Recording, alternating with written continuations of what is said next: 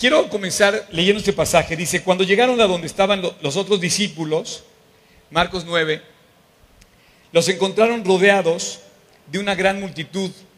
Algunos escribas discutían entre con ellos, o sea, ya sabes, ¿no?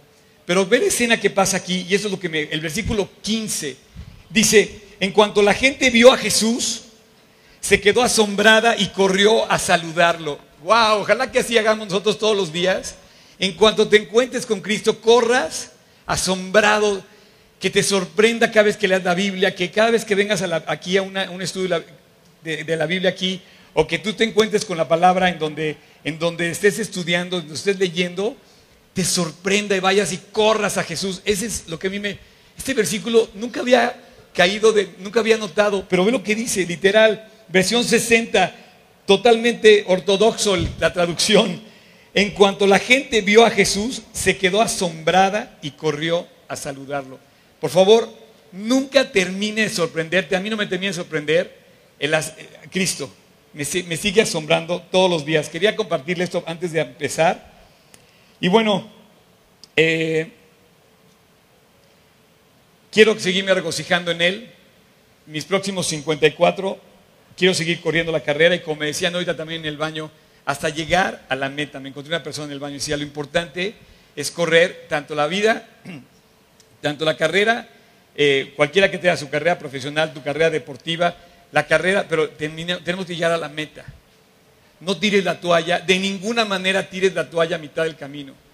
Eh, ahora que corríamos, la verdad yo tuve muchísima gripa esta semana y yo no sé ni cómo corrí 10 kilómetros, pero lo logré. Entonces yo de kilómetro 9 yo ya quería iba yo con Bernie y Bernie de ahí, vamos a orar, champ. Y entonces ahí Bernie me, alentó a terminar este, y logré inclusive bajar mi tiempo. Gracias, Bernie.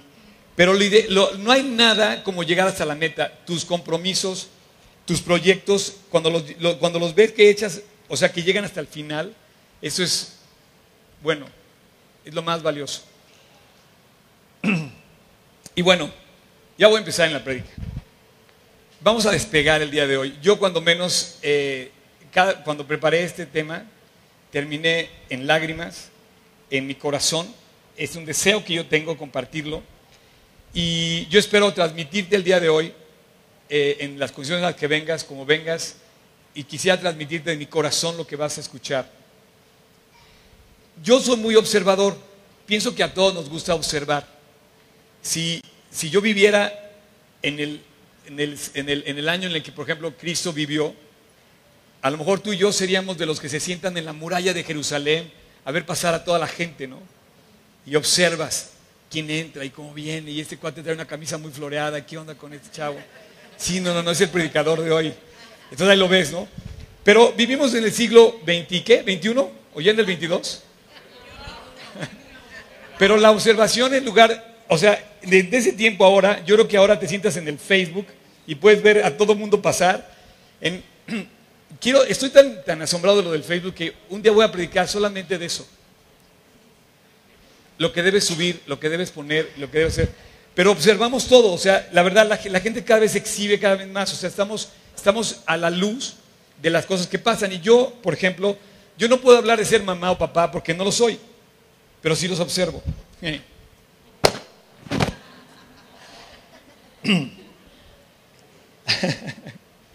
Paso tiempo observando, de repente digo, Dios, si supiera esa persona lo que yo sé, se lo quiero compartir, de repente le doy un consejo, ¿no? Pero bueno, no hay nada de malo. Todos cometemos errores, aquí nadie se puede decir yo soy perfecto. Yo, yo mismo, en mi propia vida, observo mi vida, la tengo que corregir muchas veces. Cosas que tengo que corregir. Pero definitivamente unas cosas que yo observo es a los papás y a las mamás. Y no me he quedado más que observar hasta ahorita. Ya sé que me han dicho mucho, oye Oscar, es que te hace falta un hijo. Sí, sí, sí, ok, pero no. Hay dos cosas que observo en los papás y en las mamás. Y me lo vas a comprobar. El papá, el, el papá cada vez, bueno, una vez que tienes un hijo, seas papá o mamá, tienes delante de ti un gran reto.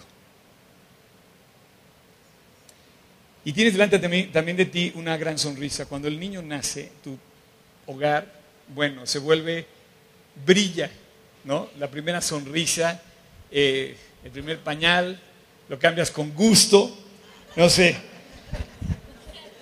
Pero el papel más importante que tienes en la vida es ser papá y mamá. Entonces yo quiero honrar hoy de verdad a las mamás y a los papás. Los papás se van a colar porque obviamente sin, el papá pues, no hubiera podido, o sea, tiene que ser así. Pero bueno, felicitaciones a las mamás y a los papás. Eh, son parte de una carrera que tiene que llegar a la meta. Y exactamente así, aunque tengas una profesión, corras una carrera deportiva, finalmente la carrera de la vida tiene un lugar de llegada. Así es que hoy vamos a hacer unas consideraciones que yo, que yo quise transmitirles a ustedes y compartirlas con el ánimo de, seguir adelante en, la carrera cristiana. Yo sé que aquí hay ningún papá ni mamá perfecto, ni yo soy perfecto. Lo que yo pretendo ahora no es señalar de ninguna forma a nadie, ni lo voy a hacer. Pero si algo te sientes señalado, no es para que tú te ofendas y te sientas menos, sino para que tú digas, Dios, ¿cómo puedo corregir y superar esto porque quiero llegar a la meta? Como decía Bernie, vamos a orar, pues ora.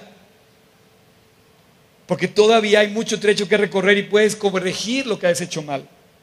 Así es que hoy nos van, a, nos van esas cosas que vamos a ver hoy, estos puntos que vamos a ver hoy, nos van a, creo yo, que nos van a, a ayudar a recobrar el ánimo para seguir adelante. Hermanos, yo mismo no pretendo haberlo ya alcanzado, pero una cosa hago olvidando ciertamente lo que queda atrás y extendiéndome lo que está adelante, prosigo a la meta. Ese es el creyente, ese es el corredor, que tenemos que continuar hasta la meta. Dice, prosigo a la meta, al premio del supremo llamamiento de Dios en Cristo Jesús. Ok, hoy vamos a ver cinco puntos. Cinco puntos, a lo mejor para ti son tres, a lo mejor para ti son más. Pero esos, esos, esos cinco puntos yo quiero comenzar, o yo, quiero abarcarlos como si dijera cinco felicitaciones a todas las mamás presentes. Por ende, tengo que incluir al papá. Entonces voy a hablar de papá y mamá, pero en sí es una felicitación cada uno de esos puntos. La primera felicitación es porque la mamá y el papá ya no se toman tiempo libre. Es muy difícil encontrar descanso ya que una vez que tienes un hijo. Dice Génesis 3:6, y vio la mujer que el árbol era bueno para comer y que era agradable a los ojos, y el árbol codiciable para alcanzar la sabiduría. Y tomó la mujer, pecó, y comió. Y dio también a su marido y también pecó, el varón, el cual comió así como ella. Esta es la discusión que todo el mundo tiene sobre el pecado original. Pero no vamos a entrar a discutir ahorita el pecado original, simplemente voy a aceptar, y tú quiero que aceptes también, que, que somos pecadores. Por lo tanto, tus hijos, por más hermosos que los veas, nacen malos. Perdón, si hay aquí alguna enfermera me lo va a poder confirmar tan pronto como toman el bebé de la mamá, igual se hizo pipí con la enfermera. O sea, el niño mojó a la enfermera. No sé, no sé cuántas veces pasa eso. Normalmente no compartan eso. Es normal, ¿no? Sí, sí pasa, ¿no? O sea, desde que nacemos hay ciertos límites que estamos rompiendo los seres humanos. Y no vamos a entrar en discusión del pecado original, pero tenemos que aceptar, y si no lo aceptas, tú tienes que reconocer que tus hijos nacen malos. ¿Cómo? Si es una criatura bellísima, son bellísimos. Pero traemos adherido esta herencia de Génesis 3.6, donde nuestros padres originales nos heredaron una maldición en, un sentido. Por eso viene Cristo a rescatar al hombre, porque esa maldición que estaba puesta con la primera pareja en la tierra, la venimos heredando generación tras generación. Y entonces el proyecto de Dios fue rescatar a la humanidad de qué? De lo malo que somos. Si tú te quieres seguir amargando, criticando al gobierno, a tu jefe, a tu hermano, a tu primo, a tu amigo, al, al vecino, nada más acepta que somos pecadores y que necesitamos limpieza y perdón por parte de Cristo. Así es que esta discusión, pero no puedes, no lo vamos a entrar, pero no puedes negar, y si lo niegas, si niegas que tus hijos son malos, vas a cometer una tontería. Los niños son necios desde que nacemos. En el mismo momento en que la enfermera toma al bebé, el bebé puede hacerse vivir, perdón, lo quiero repetir, y no es que sea malo, ni que sea pesimista, es que es una realidad, así pasa. O sea, hacemos cosas que no debemos hacer y los, niños y los adultos necesitamos tener límites donde no los quebremos, donde, no, donde, donde respetemos lo que hay en la vida. Los papás y las mamás no vuelven a descansar nunca. Diariamente tienen que poner límites. Oye, ¿a qué hora vas a llegar? No, a la quiero que llegues a la una, a las doce, a las once, a las diez, te quiero ver aquí a tal hora, quiero que hagas esto, quiero que levantes tu cuarto. Son límites que estamos poniendo todos los días. Y esto viene de una, de una ordenanza, de un mandamiento que Dios nos puso desde que fundó, desde que fundó la tierra. Nos dio, nos dio las leyes para llevarnos eh, en la vida y nos dio la Biblia. Yo estoy usando mi teléfono, mis es más práctico usarlo aquí, pero es, estoy hablando de este libro que se llama la Biblia. Salud. Este mandamiento viene desde los primeros libros de la, de la Biblia, como lo vimos en Génesis. Dice, mañana, el día de mañana, cuando tu hijo te pregunte y te diga, ¿qué significan, papá, los testimonios y estatutos y los decretos que Jehová nuestro Dios nos mandó? ¿qué le vas a contestar? Definitivamente es un mandamiento donde dice la Biblia, oye, el día de mañana tus hijos te van a preguntar a ti, no van a ir con el presidente, no van a ir con el vecino, no van a ir con el maestro, no van a ir a la iglesia, van a decir, papá, explícame la vida. Explícame por qué la vida es así, qué fue lo que Dios mandó. Te van a poner a ti, jefe de familia o jefa de familia, y te van a poner a ti en cuestión. Tú no puedes dedicarle esta misión a un maestro de la escuela. Eres el responsable ante los ojos de Dios. Los entrenadores, los maestros, en primer lugar, no puedo decir somos, pero puedo decir somos los papás y las mamás. En, un sentido sí puedo decirlo, porque soy maestro, pero bueno, la última, la más alta misión que tienes es ser papá y ser mamá. ¿Y tus hijos? tus hijos te lo van a preguntar. Tengas un día de nacido, tengas un mes, un año o cien años de vida. Te lo van a seguir preguntando. Y tú sabes que una vez que tienes hijos ya no vuelves a descansar. Felicidades mamá, porque nunca vuelven a descansar. Y eso es cierto. Yo quiero, yo quiero reconocer que más o menos, de verdad, una mamá y un papá no vuelven a dormir iguales. Los entrenadores hacen lo mismo. Durante toda la hora de práctica, el coach hace esto vigilar y pone límites. No, ¿sabes qué? Una más, sí puedes, la que sigue. Ahora, corre para allá. Poniendo límites todo el tiempo. No se duerme, no descansa. Cuando tú estás entrenando con un coach, me acuerdo yo entrenaba natación con un coach un tiempo increíble en mi vida y me traía, ahora, el siguiente es en, no sé, los, próximos 100 metros en 1.10, abajo de 1.10 y órale vas, entonces que sal, corre, y así me traía y me encantan. Pero los maestros hacen lo mismo. Los maestros están corrigiendo, te están enseñando, te están llevando. Pero los padres tienen el, mandamiento directo. Los papás tienen y las mamás tienen el mandamiento directo puesto por Dios. A ti te van a preguntar tus hijos. ¿Puedo volver a poner el versículo, por favor? Cuando mañana te pregunten tus hijos, ¿qué les vas a decir? La vida de papá y de mamá es el mejor entrenador del Deuteronomio, Tocayo es el mejor entrenador que no para, no se detiene. Es un, es un constante entrenamiento. No hay forma de tomar descanso como papá y como mamá. Mi papá, que los últimos años de su vida fue los mejores tiempos que yo pasé con él, pasábamos tiempos platicando y me decía, es increíble que haya llegado a los 92 años y siga pendiente de todos ustedes. Lo dice la Biblia. Mañana, cuando te pregunte tu hijo y te diga, ¿qué es esto? ¿Qué es la vida? ¿Qué le vas a contestar? Así es que no hay forma de tomar un descanso para papá. Siempre serán y seguirán siendo, lo quieras o no, un modelo. Un modelo a seguir, una autoridad que corrige.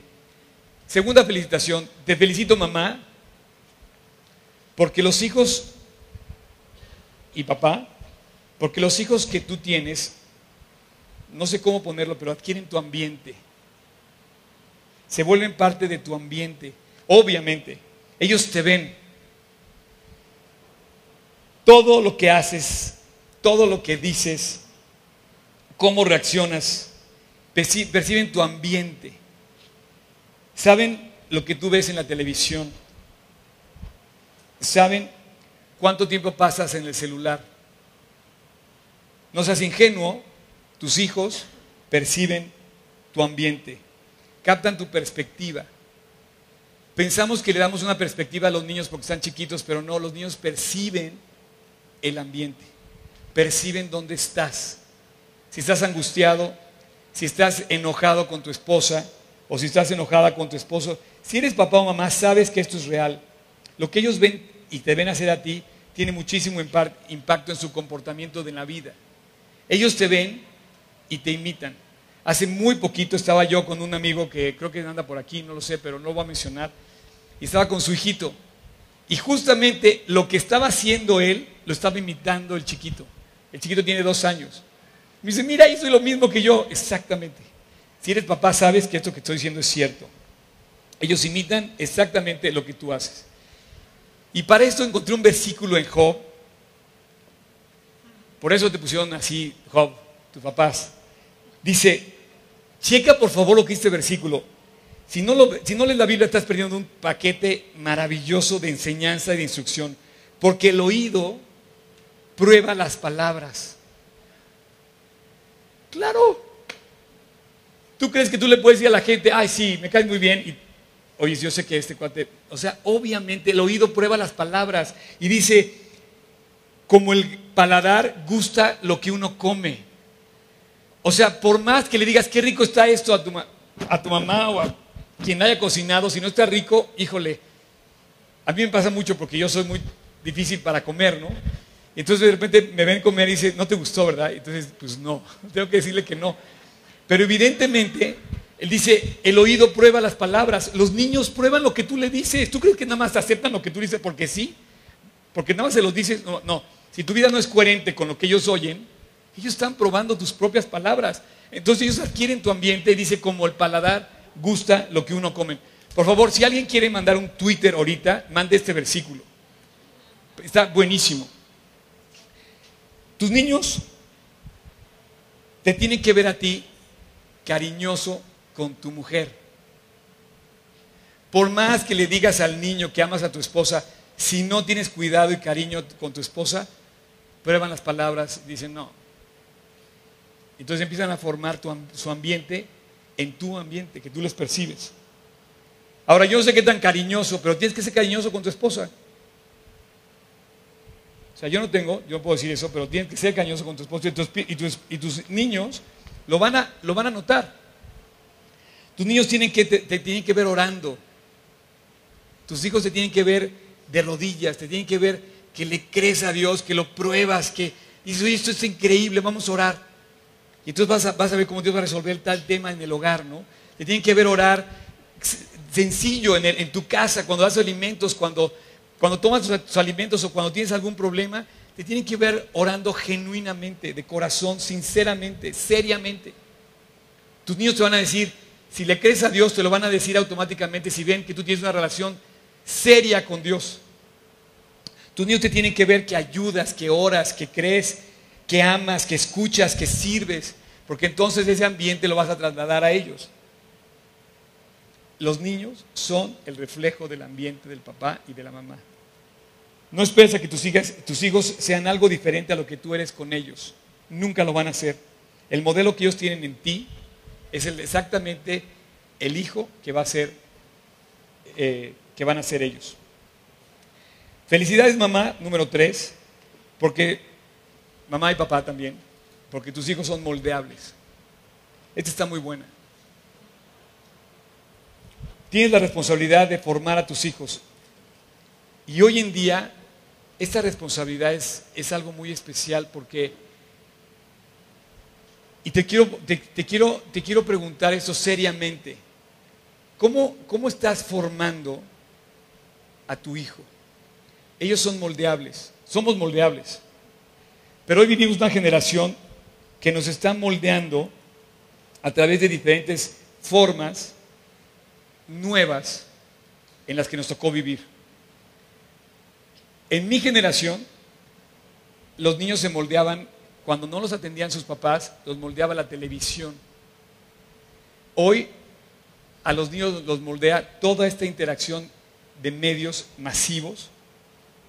Y yo te puedo decir que el Facebook, el Twitter y todas esas cosas, sobre todo, pueden ser la cultura que está formando a tu hijo. Punto. O sea, si tú no pasas tiempo con tus hijos, se van a formar con alguien que pase más tiempo con ellos. Hay gente que no pasa tiempo en casa. Entonces, felicidades mamá y papá, pero tienes que invertir tiempo con ellos, compartir con ellos, amar lo que ellos aman. Por eso ahora que tuvimos el evento de los niños, era, son tan valiosos, son tan como un adulto, no, no hay nada menospreciable. Les voy a contar una historia. Cuando mi mamá eh, enfermó de cáncer, eh, una amiga muy querida nos invitó a su, a su casa de Valle de Bravo y nos dijo, oye, y mañana vamos a ir a la lancha y vamos a pasear en el, con mamá ¿no? y con mi tía, iba otra tía, iban varias personas y iba toda la familia de ella, iban todos los, iba un chiquitín de este tamaño. Todo el mundo pelaba a todo el mundo menos al chiquitín, ¿no? Y entonces me acuerdo así, que nos fuimos todos a la lancha, éramos como 15 personas, estaba llena la lancha. Y dice, me dice el chiquito, me dice, no hay gasolina. Y yo lo oí, o sea, yo lo oí, mí lo dijo en mí. Yo dije, ah, seguramente su mamá sabe lo que está haciendo. Él no. Arrancamos y me dice, es que no hay gasolina. Me lo volví a decir. Entonces arrancamos y al mitad del lago, no sé si te ha pasado que te quedes a la mitad del lago del Valle de Bravo sin gasolina. Yo nada más en esa vez, nunca me he vuelto a subir otra lancha, pero... Y entonces dice, se los dije. Y todo el mundo, ¿a qué horas? A ti te lo dije. Entonces, la verdad es que a veces, mira, te lo pongo, te lo como porque a veces pensamos que lo que ellos, hacen no es importante. Lo que ellos hacen, lo que ellos viven, es tan importante como lo que tú vives. Es tan importante un abrazo, que tú pases tiempo a lo mejor pateando la pelota con ellos o no sé, lo que a tu hijo le guste, pero tienes que pasar tiempo en tu casa con ellos. Porque si no, de otra manera, tus hijos van a crecer a la bondad o maldad de la cultura que nos rodea. Y la cultura que nos rodea es terrible. Es una cultura de Facebook, es una cultura impersonal totalmente. Ninguna persona que aparece en el Facebook, digo, algunas muy poquitas, van a poder interactuar contigo en persona. Se me hace muy cruel que afecte la vida de tu hogar una persona que ni conoces y que quizá nunca vas a conocer, pero se me hace como muy feo que teniendo el manual de la vida, tú pases tiempo, permitas que, que tus hijos pasen tiempo viendo otros medios el cine, la televisión, el internet, cuando tienes el manual que nos enseña a vivir. Por eso se me hace padre celebrar el día de hoy aquí, juntos, estudiando la Biblia. Yo te pregunto, ¿en qué cultura tu hijo pasa más tiempo? ¿En qué cultura tu hijo pasa más tiempo? Porque esa cultura donde pase más tiempo tu hijo es la que lo va a formar. Hay hijos, perdón la palabra, del Facebook hay hijos de la televisión, pero también hay hijos de papá y mamá. Y entonces empiezas a ver la diferencia. Y eso es incalculable, invaluable, priceless, como dice el anuncio ese. Invaluable, verdaderamente, cuando tú pasas tiempo dedicado con tu gente. Lo que pasa en casa tendrá más efectos en el presente y en el futuro de tus hijos de lo que tú te imaginas. Somos como un artista. Un artista cuando empieza a hacer su obra, el otro día conocí a una pintora que pinta con sus manos. Entonces me explicaba que ella pues pone lienzo, se imagina las cosas que va a hacer y empieza a echar con sus manos. Se pone unos guantes y empieza a pintar, pinta increíble. Empieza, empieza a, describir la escena y poco a poco la escena va, va quedando como ella se la está imaginando, pero la primera pincelada no es la final. Entonces, toda esa inversión que haces tiene que ver con ese tiempo que tú pasas formando como artista, literalmente, la joya o el monumento que pueden ser tus hijos. Que ellos descubran los talentos que tienen, que los pueden usar. Y que no sean el fruto de simplemente imitar costumbres y una cultura echada a perder que nos rodea. Que amen a Cristo. Por ejemplo, que se casen para toda la vida.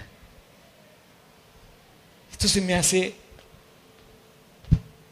híjole, yo que le, les algo que les agradezco a mis papás es que nunca se separaron. Ellos tuvieron problemas, pero nunca se separaron. Y les agradezco toda la vida. Y dieron un ejemplo precioso. A pesar de que ellos tenían que tolerarse muchas cosas que no querían. Pero tú imagínate que a los 20 años de tu hijo, a los 30 años de tu hijo, a los 40 años de tu hijo, tú puedas sentar cada año a tomarte un café con ellos y puedas platicar de lo que Dios está haciendo en sus vidas, en lugar de que te cuenten sus dramas y sus fracasos. Imagínate el valor de tomarte un café con tus hijos, que te cuenten lo que Dios está haciendo con ellos. No, no es común hacer eso. No pasa eso. Los niños ahorita están muy padres, pero cuando vengan los 30, los 40, los 50 años que tengan ellos, imagínate sentarte a pasar tiempo tomando un café, disfrutando ver la mano de Dios pasando por la vida de tus hijos. Y que digas, wow, le está cumpliendo en ti como lo cumplió en mí que te platiquen cómo está Dios trabajando en ellos. Nunca te, lo vas a imaginar, nunca te lo vas a imaginar a ellos sirviendo a Dios si no te ven a ti servir a Dios.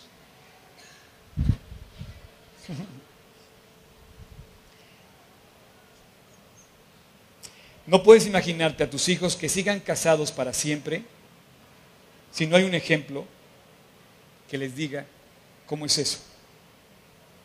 O sea, o sea, si tuviste un problema con tu matrimonio, estás separado, tus hijos pueden romper ese esquema, definitivamente. Pero definitivamente es mejor cuando ven un ejemplo cercano. Definitivamente. Van con todo el equipo completo. Debes vivir consciente, papá y mamá, y con toda la intención de ver que tus hijos en un futuro van a preguntarte por la vida. Mi amigo eh, y colaborador y compañero de milicias, Oscar Pinzón, me estaba contando el otro día, ya que sus hijas están grandes, a lo mejor están viendo, no sé, su, niña grande debe tener como 13 y la chiquita debe tener 11 o 10. Iban en la, en la carretera la familia de cuatro, ¿no? Y llegó la pregunta, papá, ¿Cómo se conocieron tú y mamá?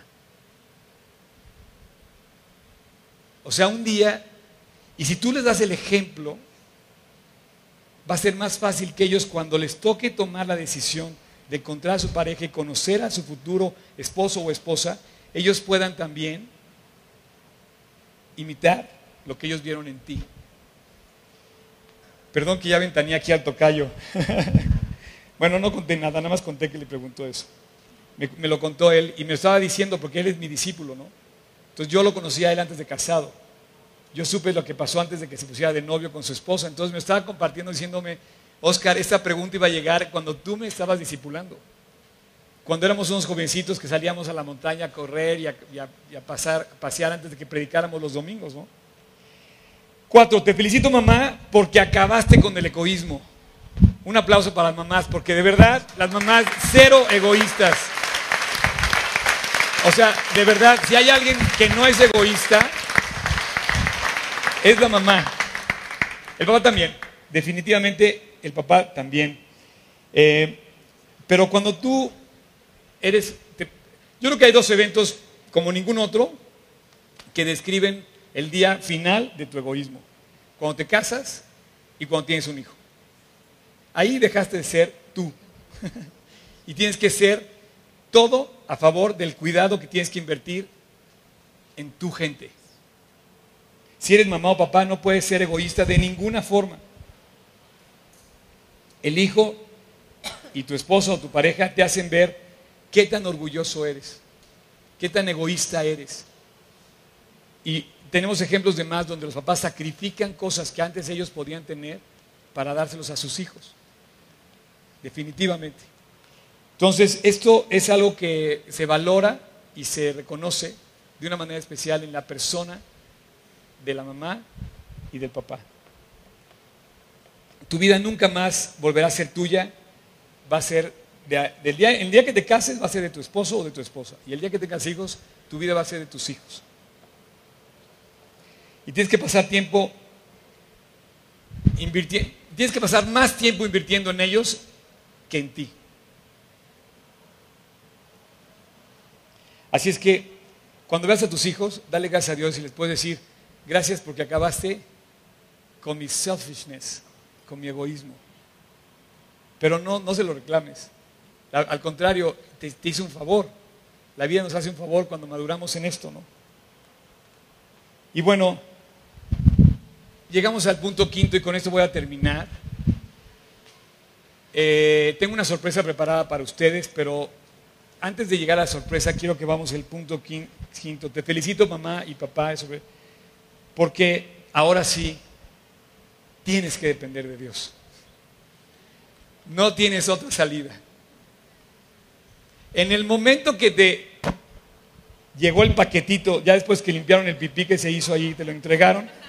Por cierto, hace 54 años le entregaron a mi mamá un paquetito conmigo. Y siempre me decía, como yo nací el Día de las Madres,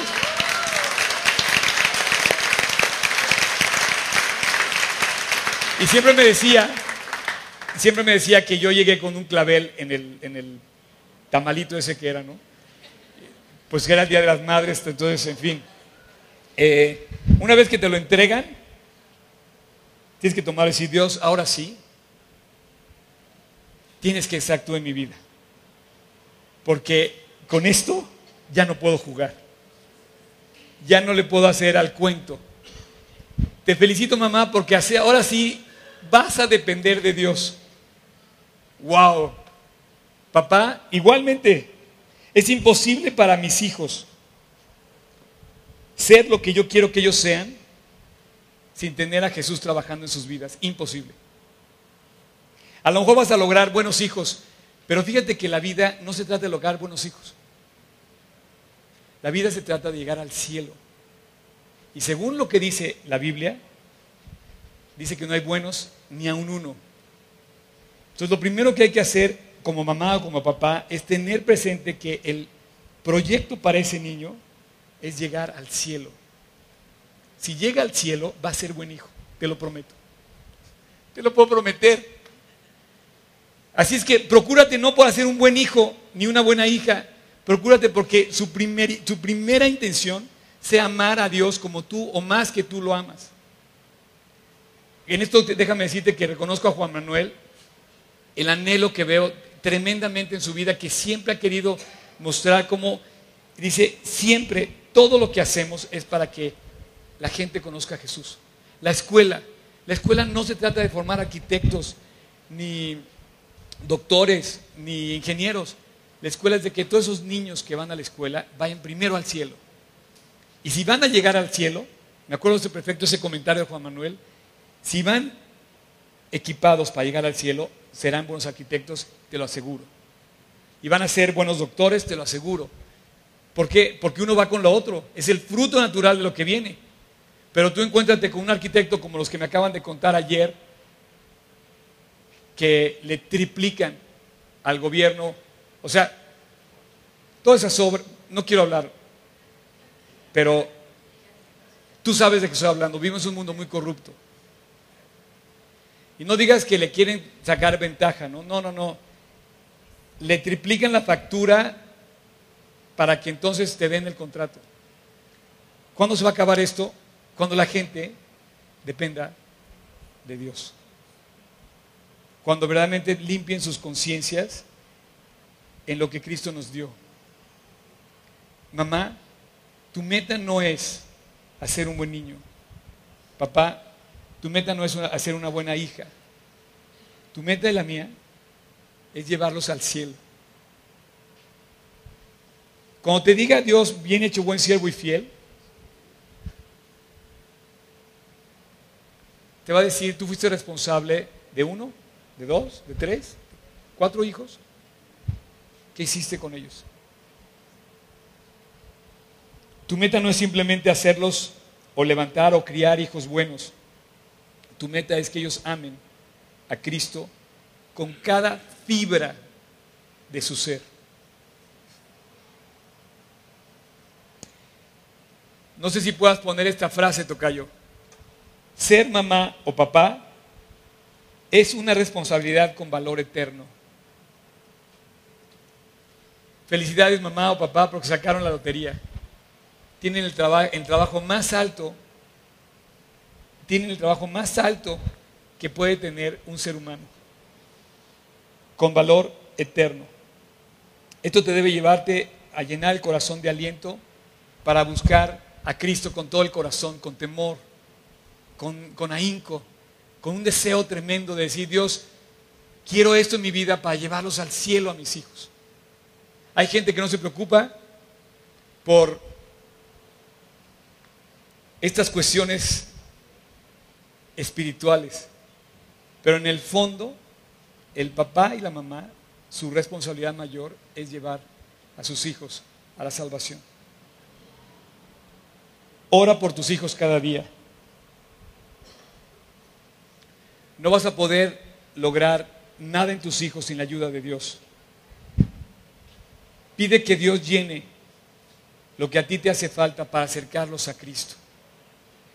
Pídele a Dios por sabiduría para actuar de tal manera que acerques a tus hijos a Él, a Jesús. Como el versículo que leímos al principio, cuando la gente vio, los discípulos señalaron a Cristo, ahí viene Cristo. Toda la gente corrió a saludar a Cristo así. Pídele a Dios que te ayude, sobre todo en esas áreas donde parece que fallaste y que no te permita relajarte, sino que le sigas mostrando la imagen de Cristo en tu hogar. Pídele que supla tu debilidad, tu ineficiencia, para que puedas llevar a tus hijos intencionalmente, enseñarlos con responsabilidad y con corrección hacia Dios. Y hoy reconozco que sin la ayuda de Dios, quiero hacer una oración, no había orado, quiero orar ahorita, antes de la parte que viene, y quiero darle gracias a Dios con todo mi corazón por los papás y las mamás que están aquí presentes hoy. No son muchas, pero las que tengo presente quiero darle gracias a Dios por cada una de ustedes. Esta palabra que está allá afuera para mí significa mucho porque creo que mi mamá hasta la fecha ha sido mi mejor amiga. Y tuvimos una relación muy bonita y finalmente Dios se la llevó hace 16 años. La extraño, pero mamá o papá, la batalla todavía no se termina. La batalla no está perdida. La batalla todavía sigue. Estamos en el camino, en la, carrera, todavía no llegamos a la meta. Así es que si tú reconoces hoy que hay faltas, que hay cosas que has cometido mal, no, no pienses en eso, más bien piensa en el resto del terreno que te falta de recorrer para que Dios te lleve a alcanzar lo más increíble de todo lo que has hecho hasta hoy, al lado de Cristo en tus hijos, a partir de ahora. Señor Jesús, quiero darte gracias de una manera especial por este increíble día en el que celebramos, a final de cuentas, el diseño que tú hiciste de la vida. Una familia con un papá y con una mamá, de donde todos venimos. Y bueno, Padre, quiero darte gracias por cada mamá aquí presente el día de hoy. también te doy gracias por la mía. Y quiero darte gracias, Dios, por cada persona que hoy tiene la responsabilidad de criar a sus hijos en las condiciones que sean. No me importa en qué condiciones están, si tiene un divorcio, si no tiene un divorcio, si están juntos, si están separados, si hay mamá soltera, no sé. Dios, gracias por cada preciosa mamá y mujer que tú estás formando y que todavía no has concluido tu obra en ellas. Así es que yo te pido, Dios, que de aquí en adelante, el tiempo que falte, puedas cumplir tu plan precioso, incalculable, enorme en cada una de estas mujeres que hoy ostentan la responsabilidad de ser madres. Gracias Dios, porque tú diseñaste así la vida. Pon tu mano en cada una de ellas, fortaléceles en sus momentos de debilidad, suple lo que no, lo que no tienen, acompáñalas en cada decisión y que ellos puedan cumplir su papel como madres al más alto nivel. Gracias Jesús. En tu nombre te lo pido. Amén. Y bueno, ya que estamos dando gracias, la sorpresa que les tengo es la siguiente. Les pedí a todo mi staff, que son como 54, por cierto. no, se están, se están adhiriendo nuevos, pero bueno, este, le pedí a todo mi staff, así a nivel personal, que me mandaran una felicitación a su mamá. Que si le querían decir gracias, que cómo se lo dijeran. Entonces salieron cosas bien padres y se las quiero contar. No voy a ventanear a nadie, se los prometo, pero sí quiero que lo escuchen. ¿A dónde vas, Chan? Ah, ok. ahí les va, ahí les va. Mamá, gracias por orar por mí todos los días. Otro me escribió, mamá, digo, les va a caer a cada quien les va a caer su agradecimiento, ¿no? Pero yo les pedí, por favor, mándame lo que tú le dirías a tu mamá para darle gracias. Mamá, gracias por las veces en las cuales me has encontrado llorando y me dices, ¿qué tienes mi vida? En un tono de inmenso amor. Mamá, gracias por ser valiente junto a mi papá. Perdón, es otro, me, confundí. Sí viene ahorita, sí viene ahorita una de esas. Mamá, gracias por ser valiente junto a mí para enfrentar mi enfermedad. Lo logramos. Mamá, gracias por darme de comer cada tres horas cuando era bebé. Ahora que soy papá, sé lo difícil que es. Otra persona me dijo, Ma, gracias por enseñarme a confiar en Dios. Otra persona me dice, mamá, gracias porque estuviste ahí desvelando para, orando por mí, a pesar de que yo tuve malas actitudes, apoyándome y queriéndome a pesar de eso. Gracias, mamá, por ayudarme y explicarme la tarea cuando no le podía entender. Gracias por no desesperarte y tenerme paciencia. Una le escribe así, Goody, gracias por enseñarnos a mis hermanas y a mí a ser unidas. Otra me dice, mamá, gracias por mis brazos y por mis piernas, que fuiste tú cuando yo no las podía usar. Mamá, gracias por crecer conmigo en cada paso de mi vida. Mamá, gracias por ser mi mejor amiga. Mamá, gracias. Esta está buena por las vendas, las pomadas, los regaños después de cada partido de fútbol americano. Yo no sabía que tenía en mi staff un jugador de fútbol americano. Mamá, gracias por tener las palabras de amor, el abrazo y la oportunidad de hoy, que, hoy tengo de conocer a Cristo y de buscarlo juntas. Mamá, gracias por siempre cuidarme y estar conmigo en las buenas y en las malas. Y pone entre paréntesis, abue. Tú sabes qué significa eso. Mamá, gracias, porque en la casa, gracias a tu pulcritud, está muy buena. Siempre encontramos todo. Y si no lo encontramos, tenemos la certeza de que ya lo tiraste. Muy buena, muy buena. Mamá, gracias. Dice, las mamás son las mejores doctores. Ellas sabes, ellas saben cuando tienes gripa. Son chef. No hay mejor comida que la de mamá. Son referees. Ellas son las mejores mediadoras. Son arquitectas. Me hizo mis mejores maquetas. Jardineras. Sin ellas mi frijolito de la escuela no hubiera podido germinar en el frasco. Infinidad de profesiones, pero la mejor de despertador. El clásico, ya levántate, no hay mejor despertador ni alarma que, que oigas el grito de tu mamá, ya levántate. Gracias mamá por estar 24/7 para mí y para toda mi familia. Gracias mamá por desvelarte conmigo todos los días que estuve enferma. Gracias mamá por llevarme a clases de inglés, incluso a empujones. Gracias mamá por ayudarme a orar cuando tenía que decidir entre las opciones de mi primer trabajo. Gracias mamá por, alentarme a hablar en el concurso de oratoria. Y a pesar de ser tan introvertido, y por aplaudir de pie cuando el discurso acabó. Está buena. Mami, gracias por haber amado tanto a mi papá y permitirme experimentar lo que es ese amor en casa.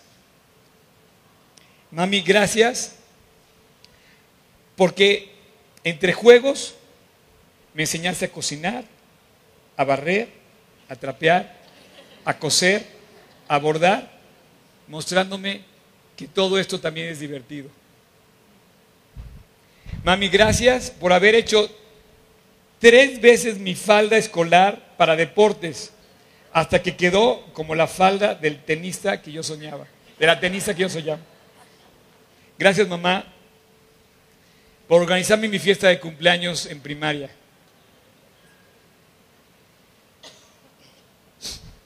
Perdón, no debió haber sido fácil cargar con todos mis amigos todo el día, pero yo me la pasé muy bien. Eh, todos, todos tuvieron una felicitación, ¿no? Todos, eh, eh, es como, como, como yo me acuerdo de mi mamá cada vez que decía que me pusiera suéter. Hasta la fecha sigo recordando, ponte suéter, porque nunca traigo suéter. Siempre me muriendo de calor, siempre me muriendo de calor. Pero siempre me decía, Oscar, ¿ya lleva suéter? Mamá, ya sabes, ¿no? Y entonces tenía que ir por mi suéter casi, casi a fuerzas. Ahora, quiero, quiero terminar ahora sí ya mi plática. La pregunta es,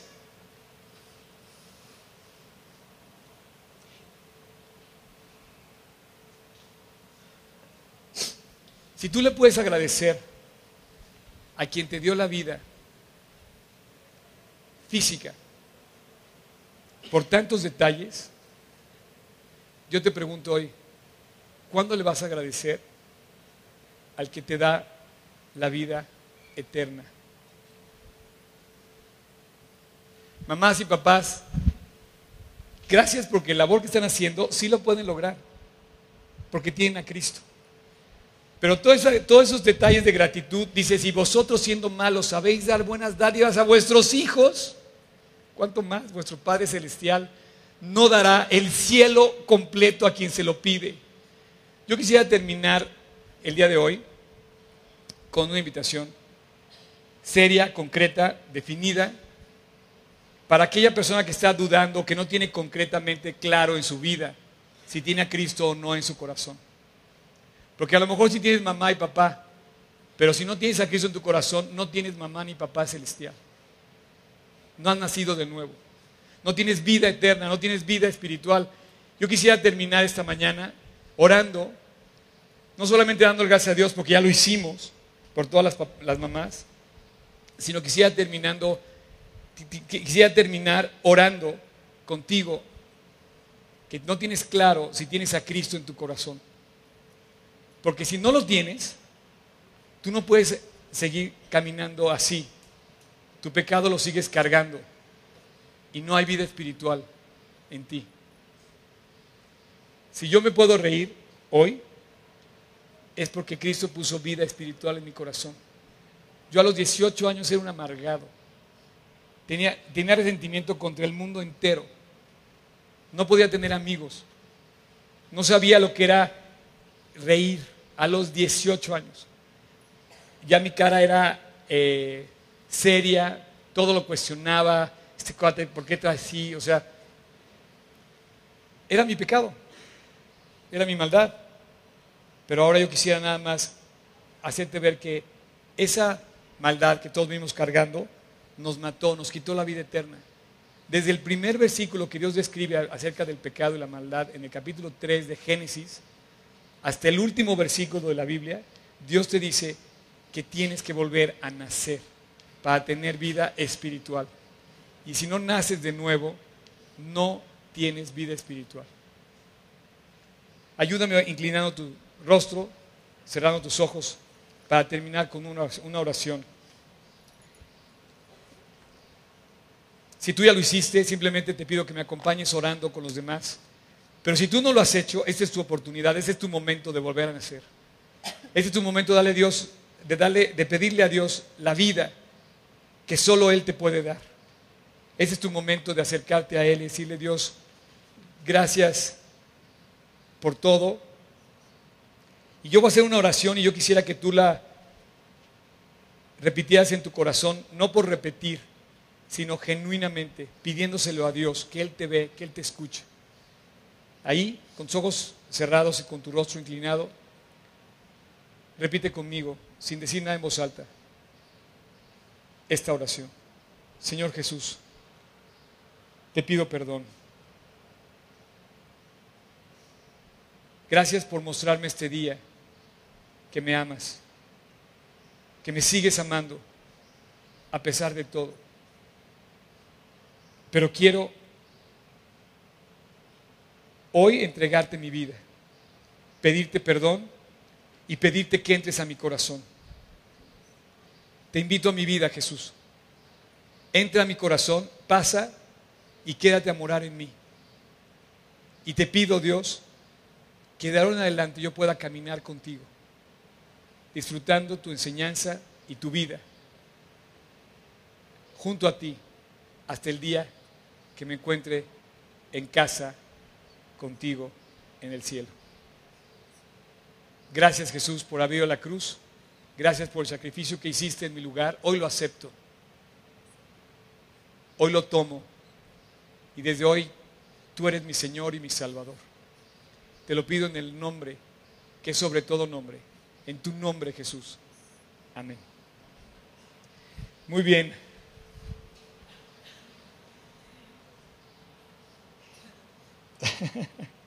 Gracias. No sé quién dejó esto aquí, pero bueno, qué buen detalle. Este. ¿Viste tú? es mi mamá y mi papá y mi sobrino Lalo que está aquí. Pero bueno, gracias, gracias, gracias. Este, aprovecho, aprovecho la oportunidad para despedirme, no despedirme, sino despedir la reunión. Pásenle, chavos, ya, ahora sí, pásenle adelante. Este, y bueno, a todas las mamás que hoy invitaron a Cristo a su corazón, tenemos un regalo ahí, una Biblia. Si quieres llevarte, es el tesoro más grande. Pídeselo a alguno de los chicos que están vestidos de verde. Este, si no eres mamá y hoy invitaste a Cristo, a lo mejor te invitó tu mamá hoy a la prédica. Qué bueno que viniste. También te, damos una, te queremos dar una, una Biblia a ti. Les doy muchísimas gracias a los que me saludaron en la mañana. Me alentó mucho lo que me compartieron. De verdad, gracias.